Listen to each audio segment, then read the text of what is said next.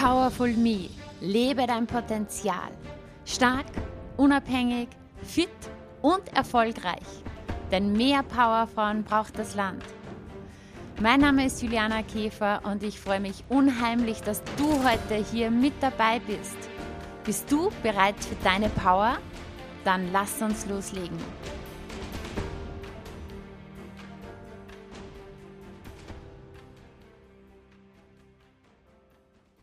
Hallo und herzlich willkommen im Powerful Me Podcast. Ich freue mich sehr, dass ihr heute wieder mit dabei seid.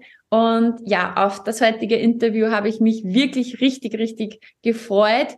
Ich freue mich natürlich jedes Mal, aber heute habe ich einen richtigen Herzensmenschen zu Gast, nämlich eine meiner Mentorinnen, die liebe Wiebke. Hallo, liebe Wiebke und herzlich willkommen im Podcast. Hallo, liebe Juliana, und ich freue mich sehr, dass ich eben bei deinem Podcast dabei sein darf und ähm, danke auch schon jetzt für eben diese schöne Anmoderation. Und ähm, es freut mich, dass ich ein Herzensmensch bin. danke. Ja, du bist ein Mensch wirklich, der, finde ich, äh, erstens einmal ein unfassbares Wissen hat, zum einen, zum zweiten ähm, so viel Einfühlungsvermögen hat, einfach du, du kannst wirklich Menschen lesen und fühlen ja. finde ich, oder ist meine Wahrnehmung. Und du bist einfach mit vollem Herzen dabei. Und wir sprechen heute über ein Thema, das uns beide extremst am Herzen liegt, nämlich das Thema Emotionscoaching. Da bist du Expertin dafür. Nimm uns mal mit in deine Welt. Ich habe gerade gesagt, du bist eine Frau mit einem unfassbaren Wissen. Wer bist du? Was machst du?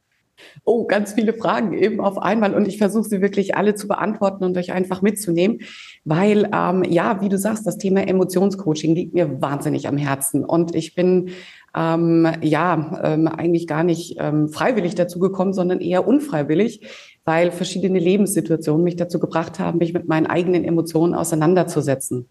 Aber bevor ich eben dazu komme, will ich ähm, euch einfach nochmal so ein bisschen mitnehmen, wie du eben sagst, ja, was mache ich denn eigentlich? Wer bin ich denn?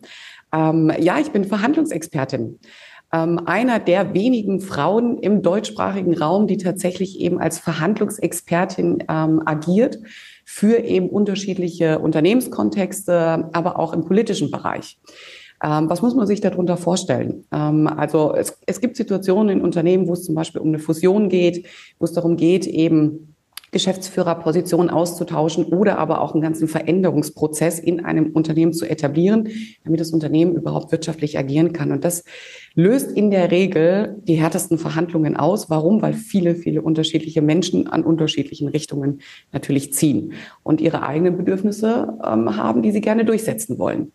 So, und das kann Unternehmen in kritische Situationen führen. Und dann werde ich als Verhandlungsexpertin gerufen, entweder offiziell, so dass es jeder Unternehmen mitbekommt, oder inoffiziell, dass ich als Geist agiere, um eben Krisensituationen wieder zu entspannen, um eine Verhandlung ähm, zu ermöglichen, die ihr Ziel erreicht, damit eben ähm, Unternehmen oder aber auch Politiker kraftvoll agieren können.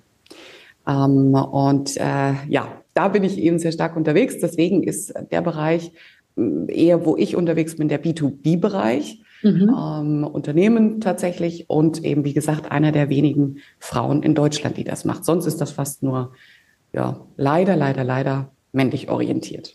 Kann man sich das so vorstellen? Also ich, ich stelle mir das oft so vor, wenn du sagst, du bist du hast jetzt auch gesagt, manchmal auch als Geist unterwegs. Ist es dann so, dass du bei den Verhandlungen einfach so unscheinbar mit am Tisch sitzt, aber du beobachtest die, die Gesichtsmimik und so weiter mhm.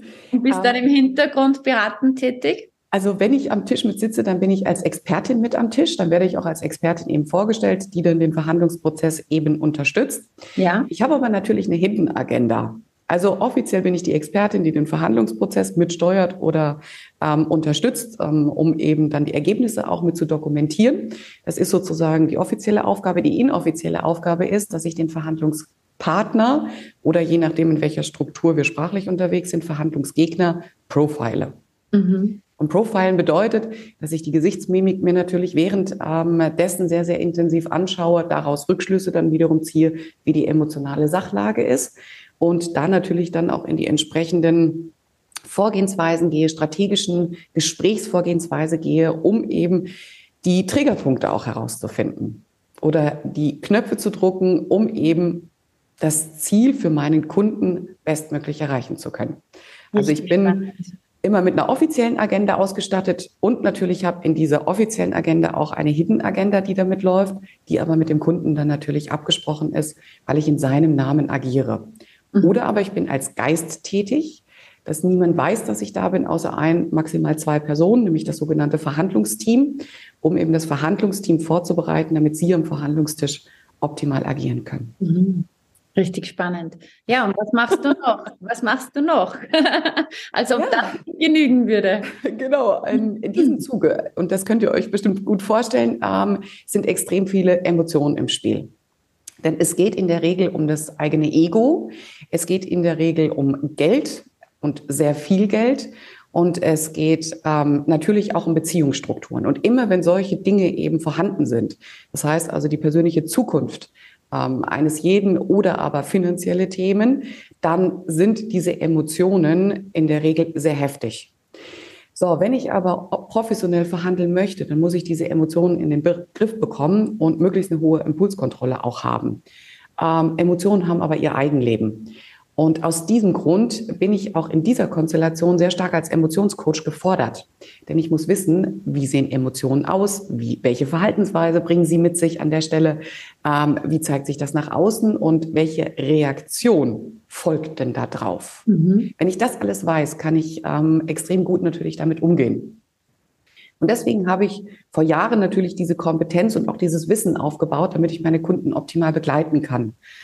Und das ist so, ich sage jetzt mal, diese fachliche Komponente. Neben dieser fachlichen Komponente bin ich aber auch noch auf eine andere Art und Weise mit diesem Emotionscoaching in Berührung gekommen. Und das ist eigentlich eine sehr, sehr persönliche Facette.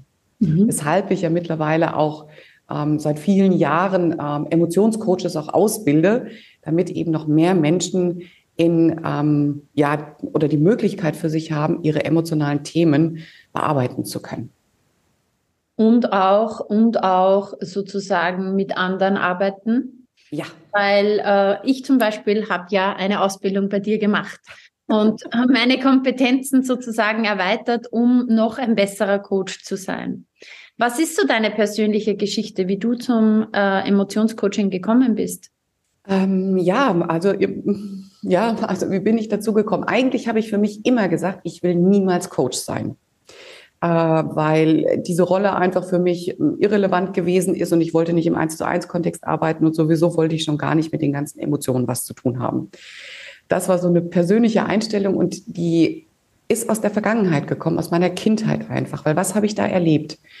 Ähm, ich komme aus einer Familiensituation, wo ich eine Mutter erlebt habe, die ähm, ja extreme emotionale Ausbrüche hatte ähm, sowohl im angenehmen Bereich wie im unangenehmen Bereich. Es ist ein sehr aggressives Umfeld gewesen, in dem ich groß geworden bin, als kleines Mädchen, als, als Kind und auch dann eben als Teenager.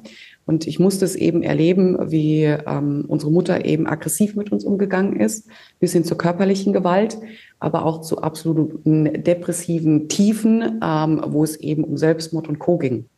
Mhm. So, und wenn du da als kleines Kind mit aufwächst, dann ähm, kriegst du auch mit, dass eben die unterschiedlichsten psychologischen ähm, Facetten gezogen werden. Also sie hat Gesprächstherapien gemacht, sie hat Medikamente genommen, sie war in Klinikaufenthalten und nichts hat geholfen. Nichts davon hat geholfen. Ganz im Gegenteil, es ist immer und immer schlimmer geworden, bis es irgendwann dann auch ähm, aus meiner heutigen Perspektive betrachtet zu ihrem Tod geführt hat. Mhm. Und ich habe mir damals schon als 10-, 11-Jährige eben geschworen, niemals wirst du zu einem Psychologen gehen. Niemals wirst du irgendwelche psychotherapeutischen Aktivitäten machen, weil es bringt sowieso nichts. Das war so meine tiefste innere Überzeugung, die ich festgehalten habe. Und dann ist sie eben 2012 ähm, auch auf ja, dramatische Art und Weise verstorben.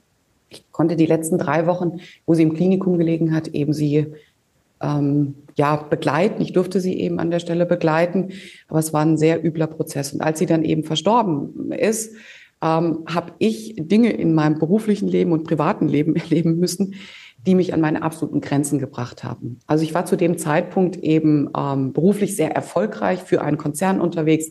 Ich habe als Speaker gearbeitet, ich habe als Trainerin gearbeitet, als Verhandlungsexpertin.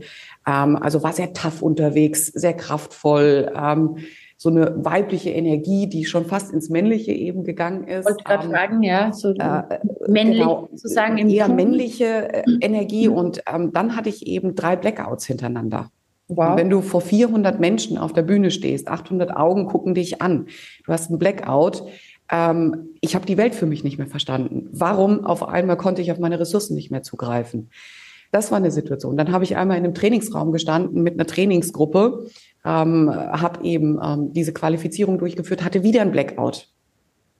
Ein Kollege, der eben mit dabei gewesen ist, hat mich dann an der Stelle aufgefangen. Ich habe noch weniger mich verstanden. Warum funktioniere ich nicht? Und die dritte Situation ist gekommen im Rahmen von einem Prüfungskontext. Ich hatte damals eben eine Prüfungssituation und in der Prüfungssituation habe ich wieder ein Blackout gehabt. Ich konnte wieder nicht auf meine Ressourcen zugreifen. Und für mich ist eine Welt zusammengebrochen, weil ich mich selbst einfach nicht mehr verstanden habe. War ich doch so tough, war ich doch so kraftvoll und immer diejenige, die eben vorangegangen ist. Und jetzt auf einmal erlebe ich mich im Versagen. Und meine Hausärztin hatte damals eben schon gesagt, Frau Marschner, ich würde Sie gerne ähm, zum Psychologen überweisen, was ja für mich nicht in Frage gekommen ist. Mhm, yeah. Und äh, eine Freundin, die zu dem Zeitpunkt eben ähm, schon als Emotionscoach gearbeitet hat, sie hatte mit EMDR gearbeitet, hatte ja. dann ganz vorsichtig zu mir gesagt, Wiebke, bitte lass uns doch mal hinschauen. Ähm, geh doch einfach mal mit den Weg. Du hast jetzt dreimal im Blackout erlebt. Wenn etwas dreimal im Leben passiert, dann sind, sind wir in einem Muster. Ja, genau. Und ich habe nur äh, diesen Weg dann gewählt mit ihr gemeinsam zusammen, weil sie meine Freundin gewesen ist und weil ich ihr vertraut habe. Ja, wollte jedem ich gerade sagen. Ich, ja. Mhm. Jedem, jedem anderen hätte ich nicht vertraut. Und ähm, in dieser Situation ist sie dann eben mit mir in dieses Emotionscoaching gegangen, hat eben EMDR gemacht und es hat funktioniert. Es hat funktioniert. Ähm, wir sind in Situationen in die Vergangenheit eingetaucht, wo ich zehn oder elf Jahre gewesen bin, wo ich eben eine Selbstmordsituation meiner Mutter vereitelt hatte das war ein traumatisches Erlebnis, was ich absolut zur Seite geschoben hatte, wo ich als Kind ja ein Erlebnis hatte, was ich als Erwachsene aber nicht mehr, nicht mehr zugelassen habe ähm, und auch nicht mehr hinschauen wollte. Und das kam im Coaching hoch und das war einer dieser emotionalen Blockaden, die sich aber eben ähm, gezeigt hat durch den Triggerpunkt, dass meine Mutter verstorben ist und es ist wieder an die Oberfläche gekommen. Ja. Und diese Angst, diese absolute Angst, diese dysfunktionale Angst, die ich als Kind erlebt habe, die mich zur Sprachlosigkeit gebracht hat, hat sich dann wiederum auf der Bühne gezeigt, in der Prüfungssituation, in der Trainingssituation. Warum das das Gehirn macht, wissen wir nicht. Soweit ist die Forschung nicht, aber mein Gehirn hat das gemacht. Und ich konnte im Coaching eben das mit meiner Freundin auflösen. Das waren drei Sitzungen. Und ich habe mir einfach in dem Moment die Frage gestellt, warum nutzen das nicht alle Coaches. Ja, ja. Äh, ich gehe jetzt ganz kurz noch darauf ein. Also ja. es ist ja, also das erleben wir im Coaching ja immer so, es gibt ja. immer ein Thema hinter dem Thema. Ja. Richtig. Das heißt, du bist wegen dem Blackout gekommen, aber der Ursprung liegt ganz woanders.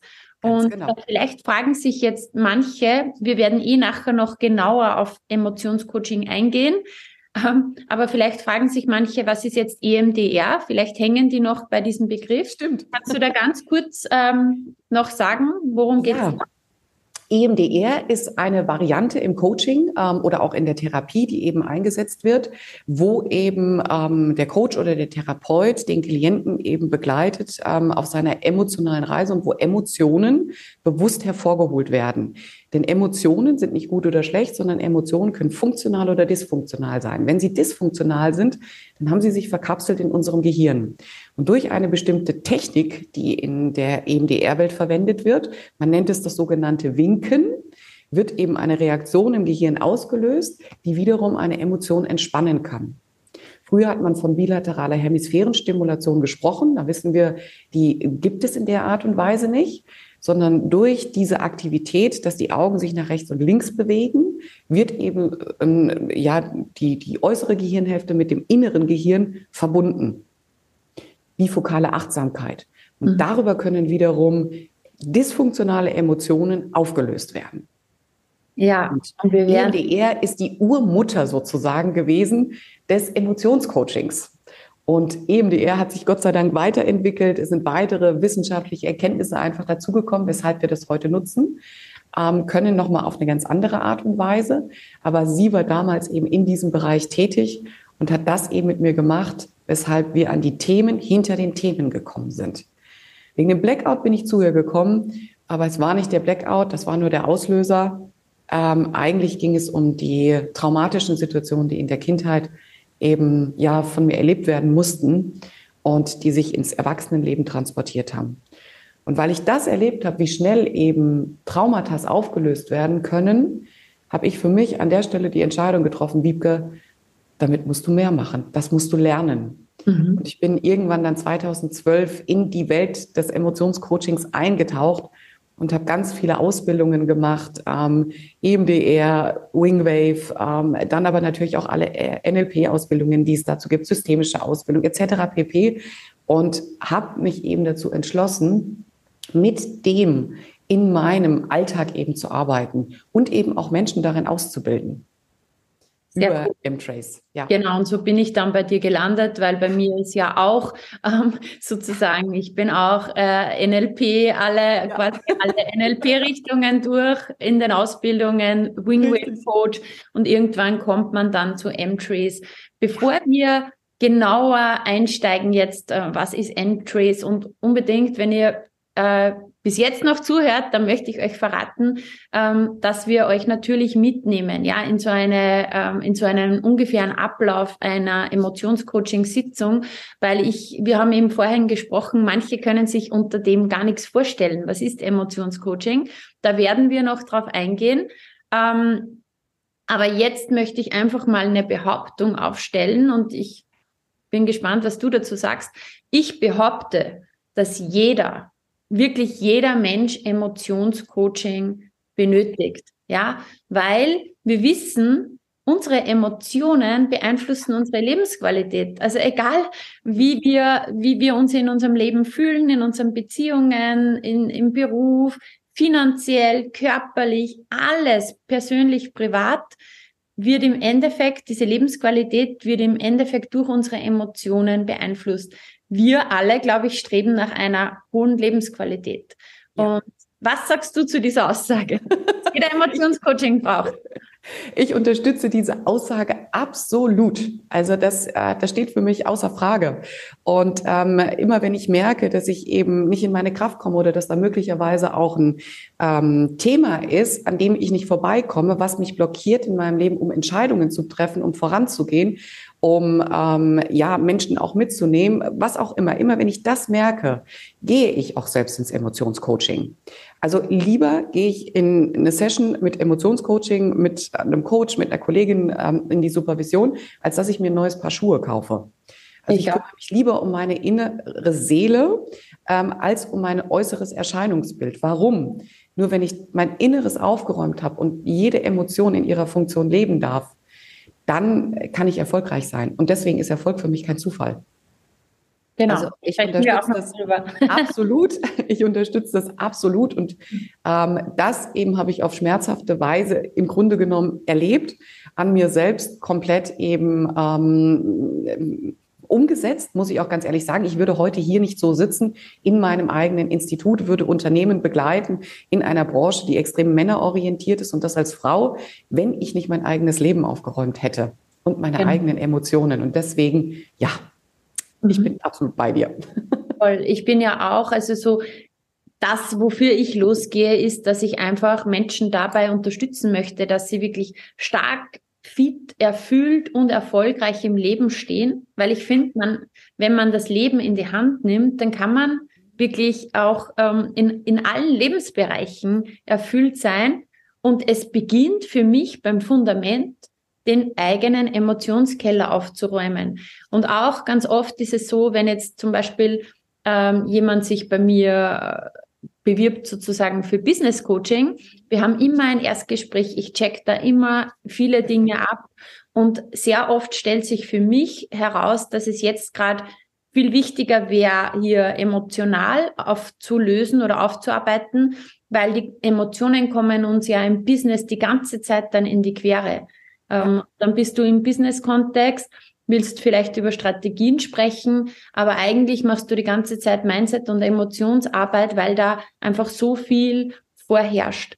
Ähm, das, was ich finde auch, was dich auszeichnet, ist, dass du hochkomplexe Dinge runterbrechen kannst und einfach erklären kannst.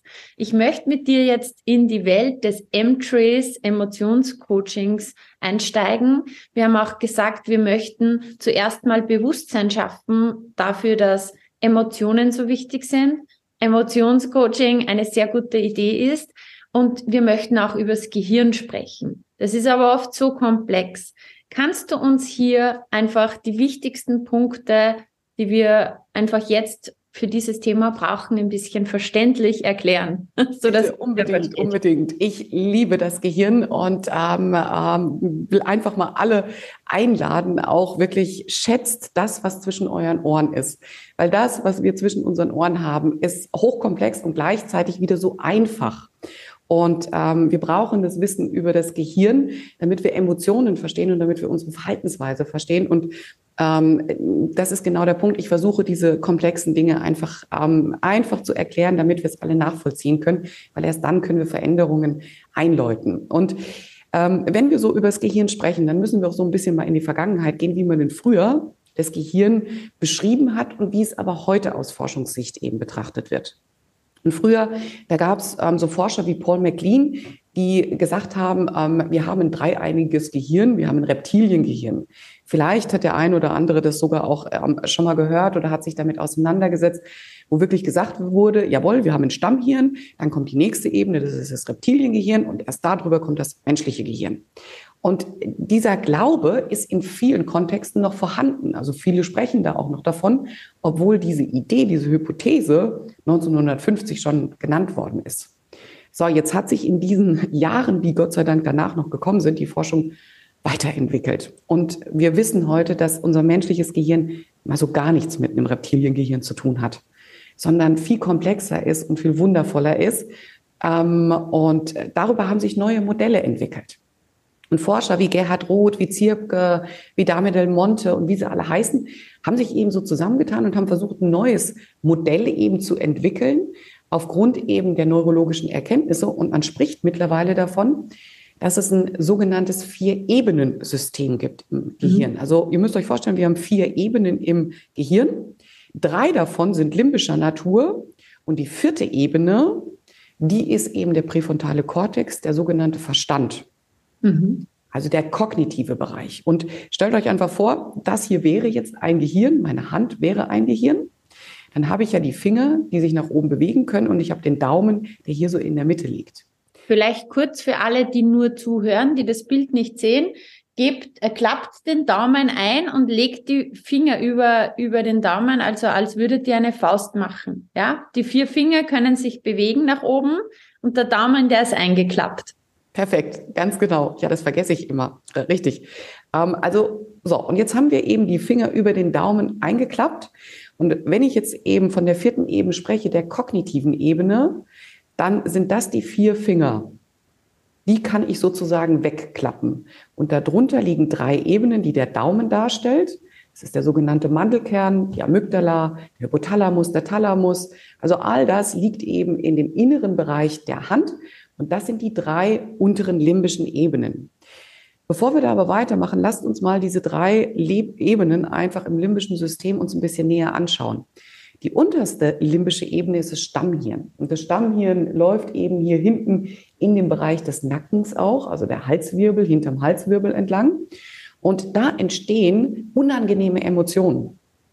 Das heißt, im untersten Bereich unseres Gehirns entstehen unangenehme Emotionen. Unangenehme Emotionen können zum Beispiel Angst sein oder Ekel. Dinge, die uns eben ähm, die Möglichkeit geben, ähm, schnell zu reagieren. Denn wenn wir Angst haben, laufen wir in der Regel weg. Und diese untere limbische Ebene ist direkt verdrahtet wiederum mit dem vegetativen Nervensystem, geht ins Rückgrat runter, ähm, bringt uns die Energie in die Beine, damit wir zum Beispiel Fluchtreaktionen auch auslösen können. Das heißt also, es muss im unteren limbischen Bereich sein. Wir haben aber den, die zweite limbische Ebene, dieses mittlere Gehirn, wo eben die Risikokontrolle auch so ein bisschen sitzt. Da kommen weitere Emotionen dazu. Und dann kommt die dritte limbische Ebene, die alle auf unbewusster Ebene agieren. Also unser Gehirn ist noch gar nicht, unser Verstand ist noch gar nicht eingeschaltet.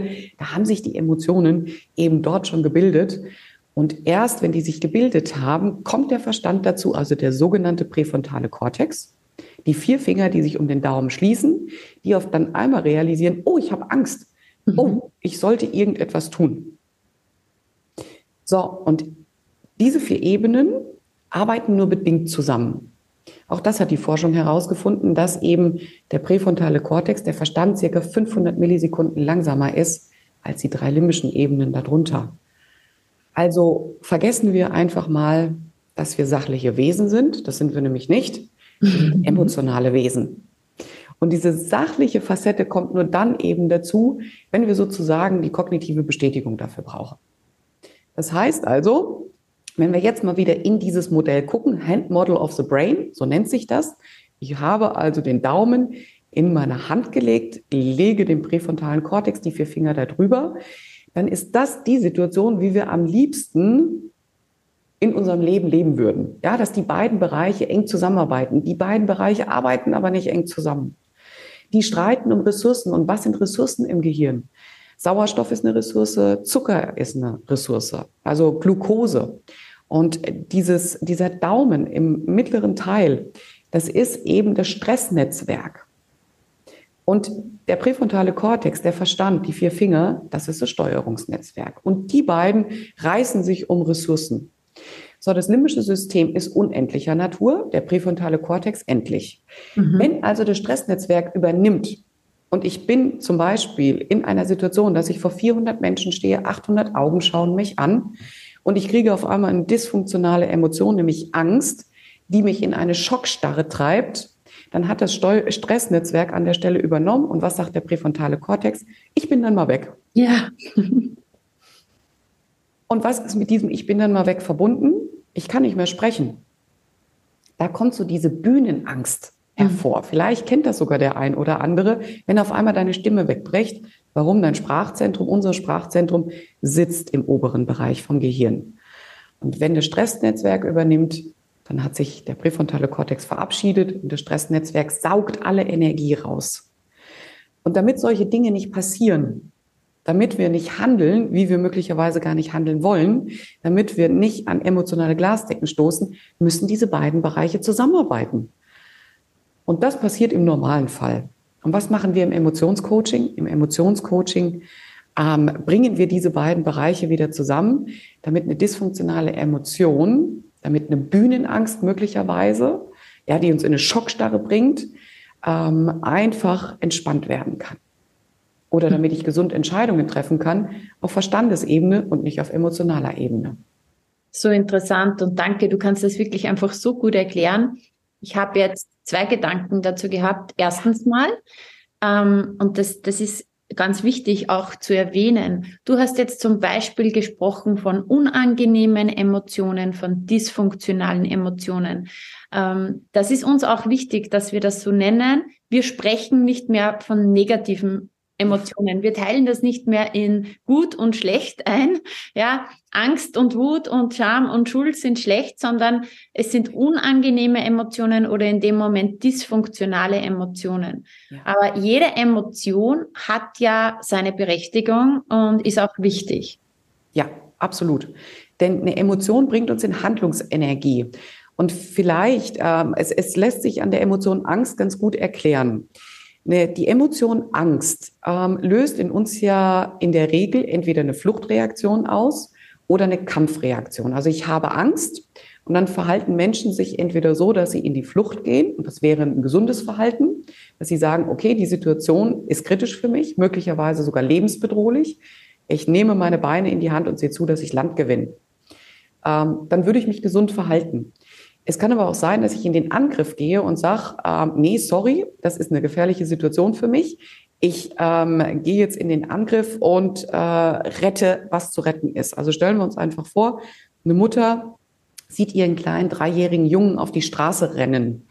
Ähm, und der ist gerade so vor dem Bürgersteig Kante und es kommen Autos auf der Straße. Die Mutter hat in dem Moment einen Angstausstoß, ja, Adrenalin, Noradrenalin, alles kommt zusammen. Und diese Angst bringt sie jetzt in den Angriff, Angriff in dem Sinne, dass sie losrennt und ihren kleinen dreijährigen Jungen von der Bordsteinkante reißt. Also ist Angst etwas sehr Gesundes. Wenn wir es jetzt mal in diesem Kontext einfach uns betrachten, mhm. würde sie weglaufen, wäre das wieder nicht gesund. Also der normale Angriff ist in dem Moment wirklich das Gesunde. Was wäre jetzt ungesund, dysfunktional, wenn sie in eine Schockstarre verfällt und einfach stehen bleibt wie die Maus vor der Schlange? Mhm. Deswegen, die Dosis macht das Gift bei einer Emotion. Grundsätzlich aber in einer gesunden, in einem gesunden Energielevel bringt sie uns genau in die Handlungsenergie, die wir in dem Moment brauchen. Und deswegen, lass, genau, lass uns damit aufräumen mit diesem Mythos, es gibt gute und äh, negative Emotionen. Nein, es gibt nur gute Emotionen, die aber möglicherweise zu viel oder zu wenig sind im Leben. Ganz, ganz wichtiger Punkt. Das Zweite, äh, was ich mir vorhin gedacht habe, als du das erzählt hast, auch mit dem Gehirn und mit dem, mit dem präfrontalen Cortex, äh, Cortex ähm, ist eine Geschichte aus meinem Coaching. Ja. Und zwar eine meiner Coaches kam zu mir, mhm. ähm, also das erste Mal, oder sagen wir so, ihre Mutter ist bei mir im Coaching und die Mutter hat mir erzählt, die, die Tochter hat so starke, ähm, so starke Panikattacken. Ja, die, die tauchen auch in der Nacht auf und ist wirklich mit Herzrasen und so weiter verbunden. Und sie war dann einmal bei mir im Coaching und die Panikattacken sind dann nicht mehr aufgetaucht. Warum? Weil wir es zum einen mit dem Emotionscoaching bearbeitet haben sozusagen. Zum anderen, weil ich ihr das eben mit diesem Modell, was du jetzt gerade vorgestellt hast, einfach so gut erklären konnte, was da passiert. Das heißt, sie wusste, ah, okay, ähm, da schaltet sich jetzt der Verstand weg, da geht's jetzt mit mir durch. Ich brauche trotzdem nicht in Panik ver verfallen, sondern ich habe ihr sofort einfach gewisse Übungen mitgegeben, die sie sofort machen kann, dass sich das wieder, das System wieder zusammenschließt. Und das ist einfach, wie du sagst, das sind Dinge, die gehören in die Welt, weil so viele Menschen quälen sich oft mit gewissen Dingen so lange herum und es gibt oft so einfache Hilfe. Ja ja, ja, bin ich, bin ich absolut mit dabei. Und ähm, guck mal, deine Klientin oder überhaupt, wenn Menschen Panikattacken haben, wir verstehen uns ja selbst nicht mehr. Mhm. Also eigentlich kompetente Persönlichkeiten, die sind ja nicht alle auf, es ist ja keiner auf der Nudelsuppe dahergeschwommen. Im Sinne von, hey, wir haben Erfahrungen, normalerweise, wir können unser Leben bestehen. Und dann kommt sowas aus heiterem Himmel, eine Panikattacke und wir können nicht mehr an unsere Kompetenzen andocken, was uns ja noch mehr in die Unsicherheit bringt. Du ja, weißt, du bist ja nie wie, davor gefeit. Wie wenn ich habe die Kontrolle über mich verloren. Richtig. Das bringt genau. dich in eine Ohnmacht und in ein Ausgeliefertsein ja. wieder. Ich bin ausgeliefert, ich bin ohnmächtig, ich bin hilflos. Also äh, Wahnsinn, was hormonell dann in solchen Situationen in unserem Körper passiert. Wir verstehen uns nicht mehr. Und deswegen arbeiten wir sehr stark eben auch gerade bei M-Trace mit diesem Faktor der relationalen, motivationalen Klärung. Das hört sich, ist fast schon ein Zungenbrecher, aber es ist einer der Wirkfaktoren, die extrem wichtig sind, ähm, weil das System, was da dahinter ist, ist, dass Menschen verstehen wollen, warum ihr Leben funktioniert, warum sie funktionieren oder warum wir nicht funktionieren. Wir stellen automatisch immer die Frage, warum passiert mir das? Mhm. Vielleicht kennt diese Frage, vielleicht kennst du sie, Juliana, ich kenne sie in meinem Leben sehr gut. Ähm, vielleicht kennen sie aber auch die Zuhörerinnen und Zuhörer. Warum passiert mir das? Warum funktioniert das nicht? Warum kann ich das nicht? Warum kriege ich das nicht hin? Ähm, und das sind ja so innere Dialoge, die da bei uns stattfinden. Wir reden da ja mit uns selbst. Und wir wollen eine Erklärung dafür haben, warum es funktioniert oder warum es nicht funktioniert. Wenn ich jetzt also das genauso mache, wie du es auch machst, dass ich einem Klienten erkläre, hey, dein Gehirn ist so aufgebaut und das liegt an der und der Situation, ähm, weil momentan das und das passiert, dann fallen ja in der Regel Bauklötze von unseren inneren Augen und wir verstehen auf einmal, ach Gott, deswegen ist es so. Mhm. Und die Emotionen gibt es und die Emotionen bringen diese Verhaltensweise mit sich, dass manchmal schon in so einer Session der Kunde sagt oder der Klient sagt, was habe ich eigentlich für ein Problem? Ich habe ja gar kein Problem. Ja, sage ich, ja, möglicherweise. Und dann kann eine Coaching-Sitzung schon ausreichen, ähm, um einfach Dinge anders zu betrachten. Und deswegen bin ich ganz bei dir auch mit dieser Aussage, Emotionscoaching braucht jeder auf der Welt. Genau. Und jetzt äh, haben wir schon sehr oft das Wort M-Trace verwendet. Und ich möchte jetzt in, in dem Part übergehen, dass du uns mal erzählst, was ist M-Trace, was steckt da dahinter und dass wir dann einsteigen, um wirklich ähm, auch den Zuhörerinnen und Zuhörern eine Idee davon zu geben, wie so eine Emotionscoaching-Sitzung bei M-Trace aussehen würde. Ja, absolut. Sehr, sehr gerne. Ähm, und ähm, Emotionscoaching, also ich löse das immer ganz gerne bewusst eben von irgendeinem Namen, auch wenn ich M-Trace Lehrtrainerin bin, M-Trace Coach bin, mit vollem Herzen die Interventionen alle absolut eben ähm, in meinem praktischen Alltag habe, löse ich es trotzdem ganz gerne eben von einem Namen. Warum? Ähm, es gibt äh, eine Situation, gerade auch auf dem Coachingmarkt, dass ähm, die einen sich Hypnose-Coach nennen, die anderen nennen sich Wingwave-Coach, die dritten nennen sich systemischer Coach, die vierten nennen sich Business-Coach, die fünften Performance-Coach, die sechsten keine Ahnung was. Ähm, und jeder dieser Richtungen hat gewisse schulische Methoden. Also die Hypnose-Coaches setzen Hypnose ein, die systemischen Coaches setzen systemische Arbeit ein. Was nicht falsch ist. Ja, und da will ich nicht sagen, das eine ist falsch, das andere ist richtig. Aber es ist eine Vorgehensweise. Es ist eine methodische Schule. So, jetzt komme ich bei einem Klienten mit gewissen Themen vielleicht bis zu einem gewissen Punkt, weil ich setze ja nur eine Intervention ein. Und deshalb haben sich schon im vergangenen Jahrhundert Menschen die Frage gestellt, was wirkt denn eigentlich im Coaching? Warum sind manche therapeutischen Vorgehensweisen, Coaching-Vorgehensweisen erfolgreich und andere nicht? Hypnose funktioniert bei dem einen, bei dem anderen funktioniert es nicht. Warum? Ähm, und auf dieser Basis, dieser Fragestellung, warum funktionieren Dinge und warum nicht, ähm, ist die sogenannte Wirksamkeitsforschung ins Leben gerufen worden. Also sich die Frage zu stellen, was wirkt?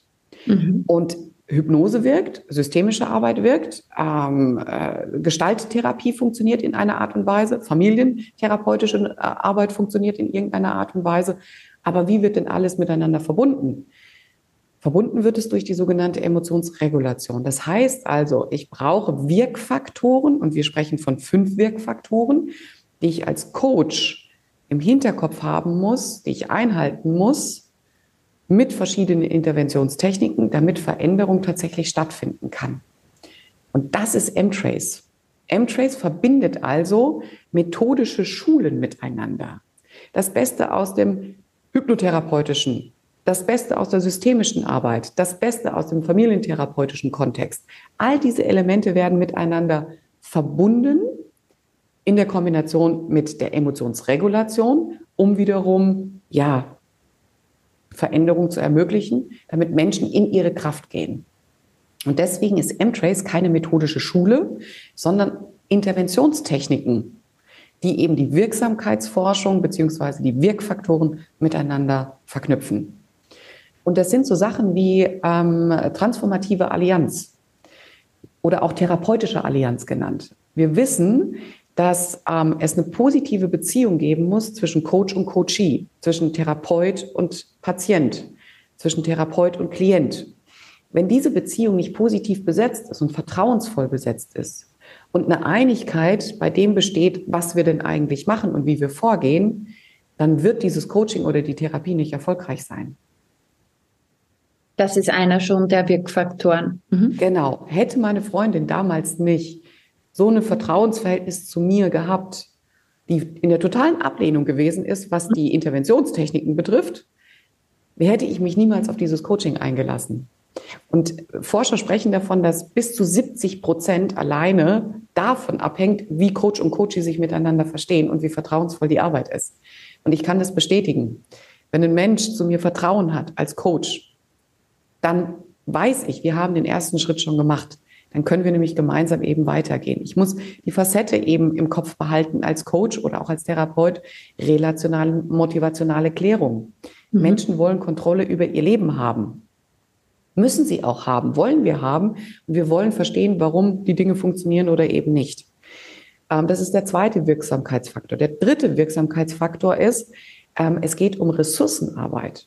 Unser System im Gehirn ist so ausgelegt, dass ich eben jede Belastungssituation in meinem Leben bestehen kann, wenn ich ausreichend Ressourcen habe. Nehmen wir mal die eine Gehirnhälfte und die andere Gehirnhälfte. In der einen ist die Vermeidungsmotivation, das heißt die Belastungsebenen. In der anderen äh, Facette sind die Ressourcenebenen, die Annäherungsmotivation. Beides muss ausgeglichen sein. Und wenn das der Fall ist, komme ich mit jeder Lebenslage in meinem Leben zurecht. Das heißt also, ich brauche auch die Ressourcenarbeit. Ich muss aber genauso als Coach auch die Facette im Blick behalten, okay, die sogenannte Core-Aktivierung. Was für ein Problem hat mein Klient eigentlich? Ist es ein Ich-Problem, bezogen eben auf mich selbst? Oder ist es möglicherweise ein Problem, was mein System betrifft, mhm. im Wir-Kontext? Das engste Familiensystem, das Arbeitssystem, das Freundessystem, also betrifft es eher das Wir. Weshalb ich die richtige Core-Aktivierung auch eben brauche. In welchem Netzwerk findet es im Gehirn statt? Und dann zu sagen, jetzt gehen wir in die Emotionsregulation und bearbeiten die dysfunktionalen Emotionen, damit sie eben in ihre Funktion kommen können. Und diese fünf Wirkfaktoren gehören zu M-Trace. Das hört sich sehr, sehr theoretisch an und ich hoffe, es konnte ein bisschen nachvollziehbarer sein. Und da arbeiten wir mit Hypnosetechniken, da arbeiten wir ähm, mit, mit ähm, ja, systemischer Arbeit ganz stark. Da arbeiten wir eben mit Emotionsregulation, also dass eben sich der Handmodel of the Brain, zeige ich jetzt einfach wieder, dass das Steuerungsnetzwerk in Verbindung geht eben mit dem Stressnetzwerk. Und das mache ich sogar in Verhandlungssituationen. Also ich sitze mit meinen Klienten am Verhandlungstisch, ähm, die Emotionen krachen durch die Decke und in dem Moment am Verhandlungstisch, wenn die Gegenseite noch nicht da ist, arbeite ich mit meinem Verhandlungsführer, mit meinem Verhandlungssteuerer in dem Moment im Emotionscoaching, ohne dass er es merkt. So cool. Um Emotionen wieder ja, zu regulieren. Das ist ja eben das, du, also ihr, äh, wenn du jetzt zuhörst und nicht Coach werden möchtest, dann ähm, musst du das alles gar nicht äh, so genau verstehen. Du kannst dich einfach hier absolut ähm, gut aufgehoben fühlen, sozusagen bei Entries Coaches, weil das ist das, was du gerade erzählt hast, das ist ja das, ähm, wo alles zusammenfließt, ja, wo du alles als Coach, alles auch, was du jemals gelernt hast, mit einfließen lassen kannst. Und wie du ja sagst, deine Verhandlungen, äh, deine NLP-Ausbildungen, systemisch, alles, dein ganzes Wissen kannst du hier vereinen und eben dann ähm, durch diese fünf Wirkfaktoren auch erfolgreich sozusagen anwenden. Mhm. Wenn ich jetzt ähm, ja Lust habe drauf auf ein Emotionscoaching, wie kann ich mir das ungefähr vorstellen? So im Schnelldurchlauf, was erwartet da? Ähm, also ein Klient äh, oder wir suchen uns ja einen Coach, wenn wir Situationen in unserem Leben haben, mit denen wir selbst nicht mehr zurechtkommen. Nehmen wir mal die Klientin eben ähm, mit der Panikattacke. Und da habe ich auch eben Klienten und Klientinnen, die ähm, genau dieses Thema haben. Also du kommst in eine Situation in deinem Leben, du merkst auf einmal, es kommen Panikattacken, du weißt aber nicht, woher sie kommen, merkst aber, sie blockieren dich in deinem normalen Alltag. Ähm, du, du, stehst am Bahnhof, bist auf dem Weg eben zur Arbeitsstelle und auf einmal kommt eine Panikattacke, weil ähm, ein Pulk von Menschen sich um dich herum bildet. Und ich hatte gerade eine Klientin, die im Beruf sehr, sehr erfolgreich ist und auf einmal aus heiterem Himmel mit so etwas konfrontiert worden ist. Und sie hat die Welt eben nicht mehr verstanden. Und sind wir in solchen Situationen, wo wir die Welt nicht mehr verstehen, wo wir merken, wir kommen nicht weiter, dann suchen wir uns ja jemanden. Weil wir merken, wir haben selber nicht mehr die Kraft dazu. Wenn also jetzt eben so eine Klientin ähm, beispielsweise eben zu mir kommt, dann gehen wir erstmal in den kognitiven Bereich und ich erkläre erstmal, was ist eben M-Trace, was machen wir überhaupt. Handmodel of the Brain. Ich spreche darüber, was für Emotionen gibt es denn eben in unserem Leben. Und dann nehme ich verschiedene Bilder einfach dazu und erkläre mal mit dem Klienten, hey, welche Emotion erlebst du denn gerade sehr stark in deinem Leben? Welche Emotion ist möglicherweise gar nicht vorhanden? Also auch schon mal, um hier das Verstehen zu unterstützen, ähm, jede Emotion ist wichtig. Mhm. Das heißt also, wir sind sehr kognitiv unterwegs, um dann eben reinzugehen und einfach mit dem Klienten, der Klientin zu erarbeiten, was ist denn gerade deine größte Herausforderung? Also was ist, sind Situationen in deinem Leben, wo du richtig merkst, du kommst in den Stress? Ja, am Bahnhof zu stehen und genau das zu erleben, aber auch eine Panikattacke nachts im Bett zu erleben, weil ich schlecht geträumt habe. Kann ja theoretisch auch sein. Also eine Unsicherheit zu haben, oh Gott, ich weiß nie, wann es eben wiederkommt. Und dann erarbeiten wir, was möchtest du denn gerne eigentlich erreichen? Also wie wünschst du dir dein inneres Leben, dein inneres Empfinden? Weil das Außen können wir nicht ändern. Wir können aber uns selbst ändern. Mhm. Und den Blickwinkel auf uns selbst und unsere Verhaltensweise ausrichten. Und das ist, kann ganz überraschend eben sein für den Klienten, ähm, weil wir da eben ganz stark am Ziel arbeiten. Wo möchtest du gerne hin? Also zum Beispiel innere Gelassenheit. Und da nutze ich ganz gerne den Motivkompass und ich würde gerne mal den Bildschirm teilen, ja. um das vielleicht so ein bisschen zu verdeutlichen. Und ich werde einfach auch ein bisschen was dazu erklären, damit eben die, die jetzt zuhören, das natürlich auch nachvollziehen können. Also ich habe jetzt mal den Motivkompass ähm, geöffnet, denn mein Verständnis ist es, und auch das der Forschung, dass wir Menschen eben immer dann in Handlungsenergie kommen, wenn wir ein Bedürfnis haben. Und wir wollen Bedürfnisse und Motive in unserem Leben eben erfüllen. Und wenn ich diesen Motivkompass dann eben erkläre, dann muss man sich Folgendes vorstellen. Wir haben Motive, die sind im Bereich Durchsetzung und Einfluss. Wir haben Motive, die sind im Bereich Ordnung und Stabilität, Harmonie und Geborgenheit oder Inspiration und Leichtigkeit. Und wenn jetzt eben äh, ich dann die Frage stelle, was würdest du gerne erreichen, dann nutze ich hier den Motivkompass einfach mal so als Inspirationsquelle. Wo würdest du gerne dein inneres Erleben erleben? naja, ich würde zum Beispiel eben viel mehr innere Stabilität haben. Ich möchte mich wieder auf mich verlassen können. Das heißt also, ja, mich selbst eben wieder so erleben, dass ich weiß, aha, ich kann in jeder Situation meines Lebens auf meine Kompetenzen zurückgreifen. Dann wäre das zum Beispiel etwas, was in dem Bereich Ordnung und Stabilität liegt. Ähm, und dahinter verbirgt sich sowas wie Sicherheit. Das ist ein blauer Bereich. Es könnte aber auch sein, dass jemand sagt, hey, eigentlich möchte ich wieder mehr in die Kreativität gehen. Ich möchte mehr Spaß in meinem Leben erleben. Ich möchte wieder Humor erleben, eine Leichtigkeit, eine Inspiration. Dann wird er hier vielleicht eben durch den gelben Bereich im Motivkompass getriggert, im Sinne von, ah, das ist mein Sehnsuchtsfeld. Mhm. Wir erarbeiten eben darüber, ja, das Bedürfnis. Was ist denn an der Stelle dein Bedürfnis? Und ich schließe das jetzt mal wieder um dann zu gucken, wie sieht das denn aus? Wenn du in der Inspiration und Leichtigkeit bist, wie ist deine Körpersprache, wie ist deine Mimik, wie verhältst du dich denn dann ganz natürlich? Und somit kommt der Klient schon mal wieder in eine Idee für sich, mein Gott, ich habe das ja in mir und ich habe damit auch eine bestimmte Körpersprache, die ich verbinde und eine bestimmte Mimik. Das heißt, der Klient kriegt hier an der Stelle schon wieder für sich eben die Empfindung, wow, ich kann mich dahin entwickeln und ich will mich dahin auch entwickeln.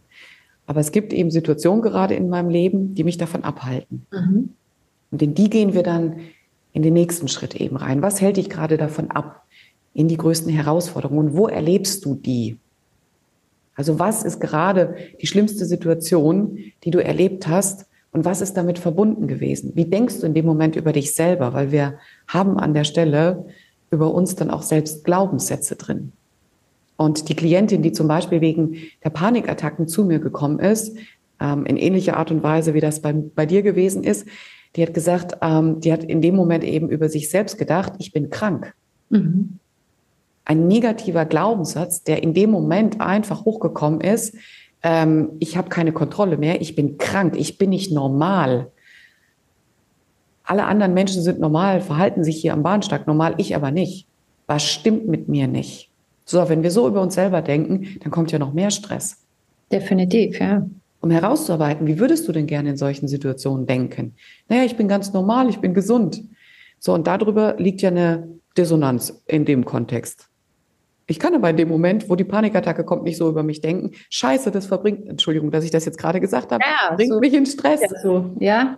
Und Menschen kommen da an der Stelle mit ihren Emotionen in Berührung und wir gehen in diese Emotionen hinein. Und die Klienten erleben in dem Moment wieder die Emotionen, die äußerst unangenehm sind. Was ist jetzt meine Aufgabe als Coach? Das Steuerungsnetzwerk dazu zu bringen. Eben wieder das Bewusstsein zu schaffen, hey, du hast Kontrolle über dein Leben. Und dazu nutze ich verschiedene Emotionsregulationen oder sowas wie zum Beispiel die Embrace-Technik. Ich lasse die Klienten eben die Arme auf der Brust vor sich eben verschränken, ganz sanft, tippen eben vor oder auf der Brust, so dass eben ähm, gespürt wird, hey, ähm, ich nehme etwas in meinem Körper wahr. Es kommen aber auch kognitive Aufgaben dazu, wie zum Beispiel von 1000 an rückwärts zu zählen, während ich diese scheiß Emotion erlebe. Entschuldigung, wenn ich auch das wieder nennen muss, aber Emotionen sind dann in der Regel nicht angenehm. Und die Emotion darf sein. Und es wird einfach beobachtet, was für Gedanken kommen denn dann, was für Situationen kommen denn dann, was für Bilder kommen denn da hoch. Und ich gehe auch mit dem Klienten zurück in die Vergangenheit. An welchen Stellen deines Lebens hast du das denn schon mal erlebt? Die sogenannte Affektbrücke. Denn dass die Emotion heute stattfindet, hat etwas mit unserer Vergangenheit zu tun. Und es gab einen Auslöser in der Vergangenheit, weshalb das da ist. Und denkt mal bitte wieder daran, was der Auslöser bei mir in der Kindheit gewesen ist. Eine Situation, meine Mutter Selbstmord eben begehen wollte und ich mit als elf- oder zehnjährige das vereitelt habe. Wenn ich also mit meinem Klienten an solche Positionen komme, wo möglicherweise so etwas passiert ist, haben wir die Ursache bearbeitet und nicht mehr das Symptom. Mhm. Genau. Symptom. Sind wir an der Wurzel sozusagen, Richtig. am, am, am eigentlichen Thema. Richtig. Mhm. Und das darf in dem Moment dann bearbeitet werden, entstresst werden, so dass der Klient einfach mit seinen Themen in Frieden kommt. Im wahrsten Sinne des Wortes in den Frieden geht. Die Situation aus der Vergangenheit können wir nicht wegmachen. Die wollen wir auch gar nicht wegmachen. Es geht nicht darum, irgendwas wegzumachen. Es geht aber darum, ähm, diese unangenehme Energie, die damit verbunden ist, der Raum zu geben, damit Frieden entstehen kann. Und das ist das, was wir im Emotionscoaching eben machen. So cool. Und ähm, wir arbeiten ja auch zum Beispiel mit Blickrichtungen. Ähm, und ich habe mir da gemerkt, weil du kannst das ja einfach so gut runterbrechen.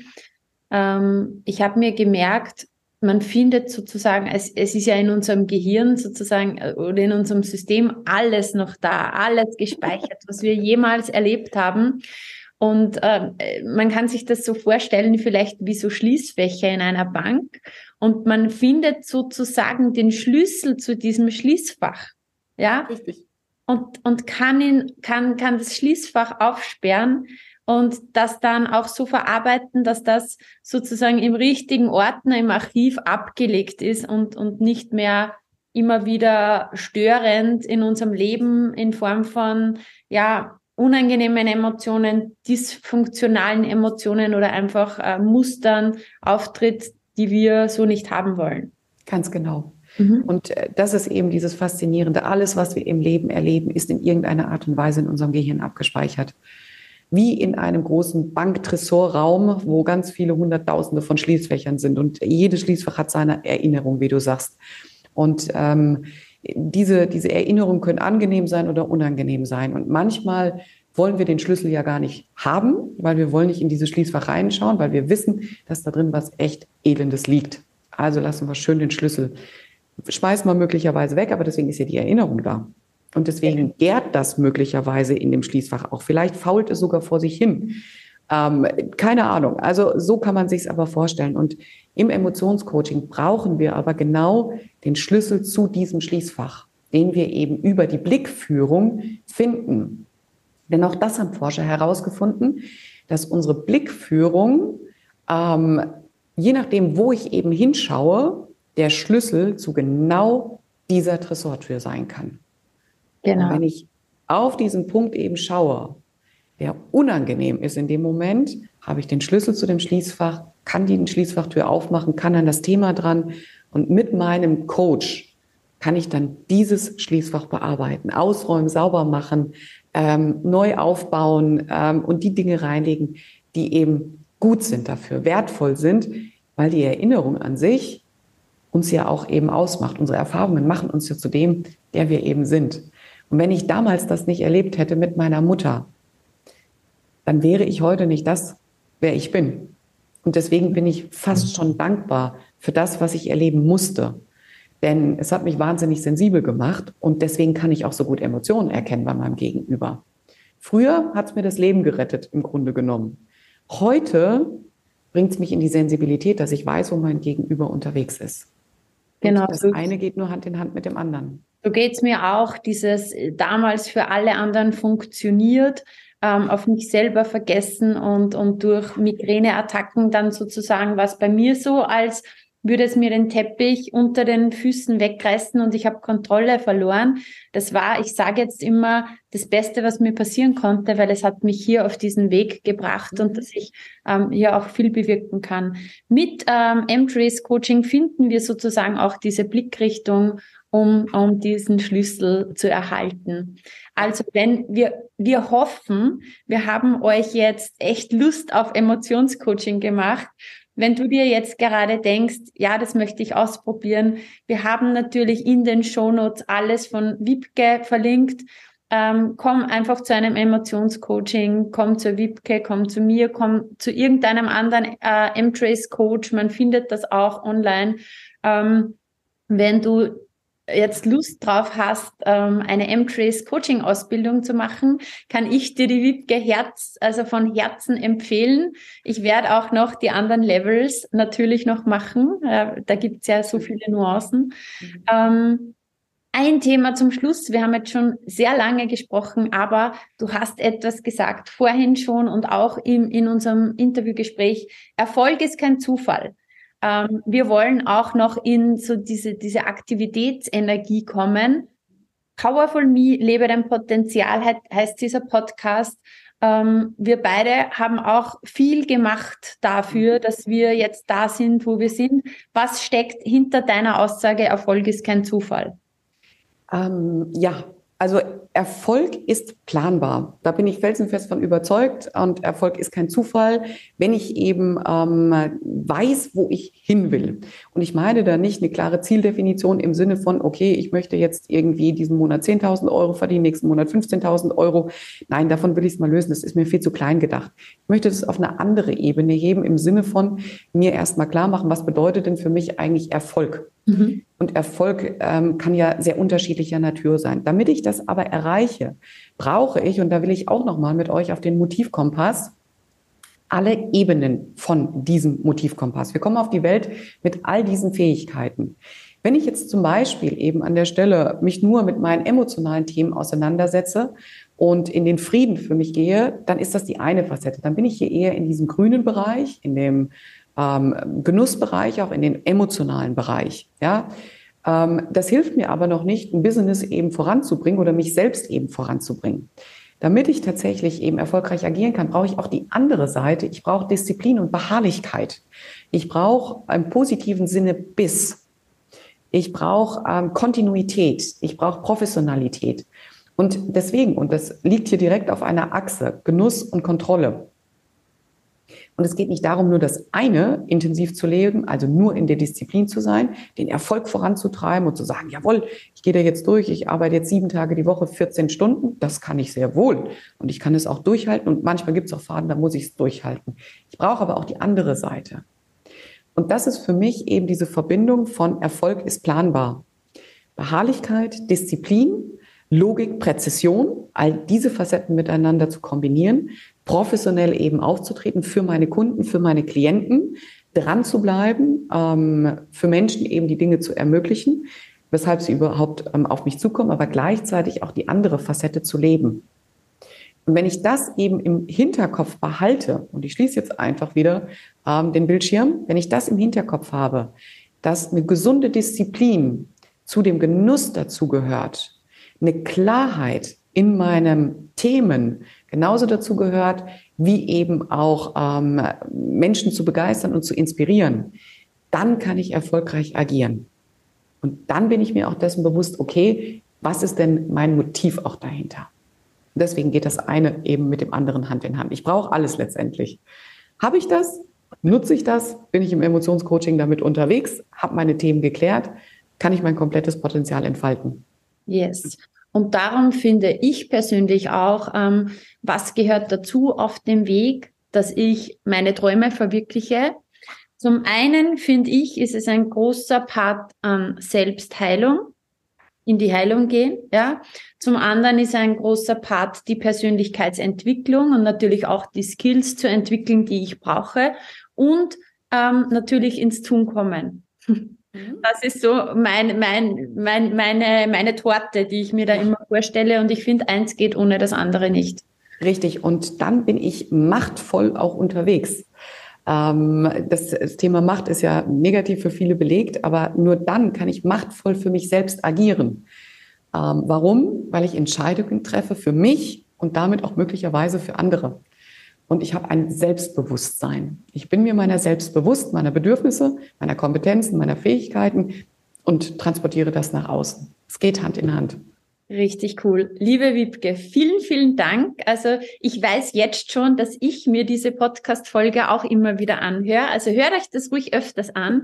Ich sage danke, da war so viel ähm, Tolles dabei und du hast uns wirklich einen super, super Überblick gegeben über die Wichtigkeit von Emotionen und auch ja, Bewusstsein über Emotionscoaching, über unser Gehirn. Was möchtest du noch für Abschlussworte sagen, wenn du sagst, okay, das würde ich am liebsten jedem Menschen sagen? Mhm. Geht eure Themen an. Jeder von uns hat Themen im Leben und diese Themen drücken wir gerne zur Seite. Und wir suchen möglicherweise auch, und das ist völlig natürlich in unserem Leben, den Schuldigen woanders. Aber es fängt alles bei uns selbst an. Und wenn ich mutig bin, in meine eigenen Themen zu schauen, in mein eigenes Versagen, in meine eigenen Ängste, in meine Sorgen, um, in mein nörglerisches Verhalten möglicherweise auch, dann brauche ich nicht draußen anfangen, sondern bei mir selbst. Und wenn wir innerlich in unserer Zufriedenheit sind, innerlich angekommen sind, dann können wir Menschen mitnehmen, egal an welcher Stelle wir sind. Ob ich als Bäckerei-Fachverkäuferin arbeite oder aber CEO von einem Großkonzern bin. Es ist dann eigentlich völlig Schnuppe. Es geht um unsere innere Heilung, unsere Zufriedenheit, unseren Frieden. Wenn der da ist, dann können die Themen kommen. Yes. Kann ich nur unterschreiben.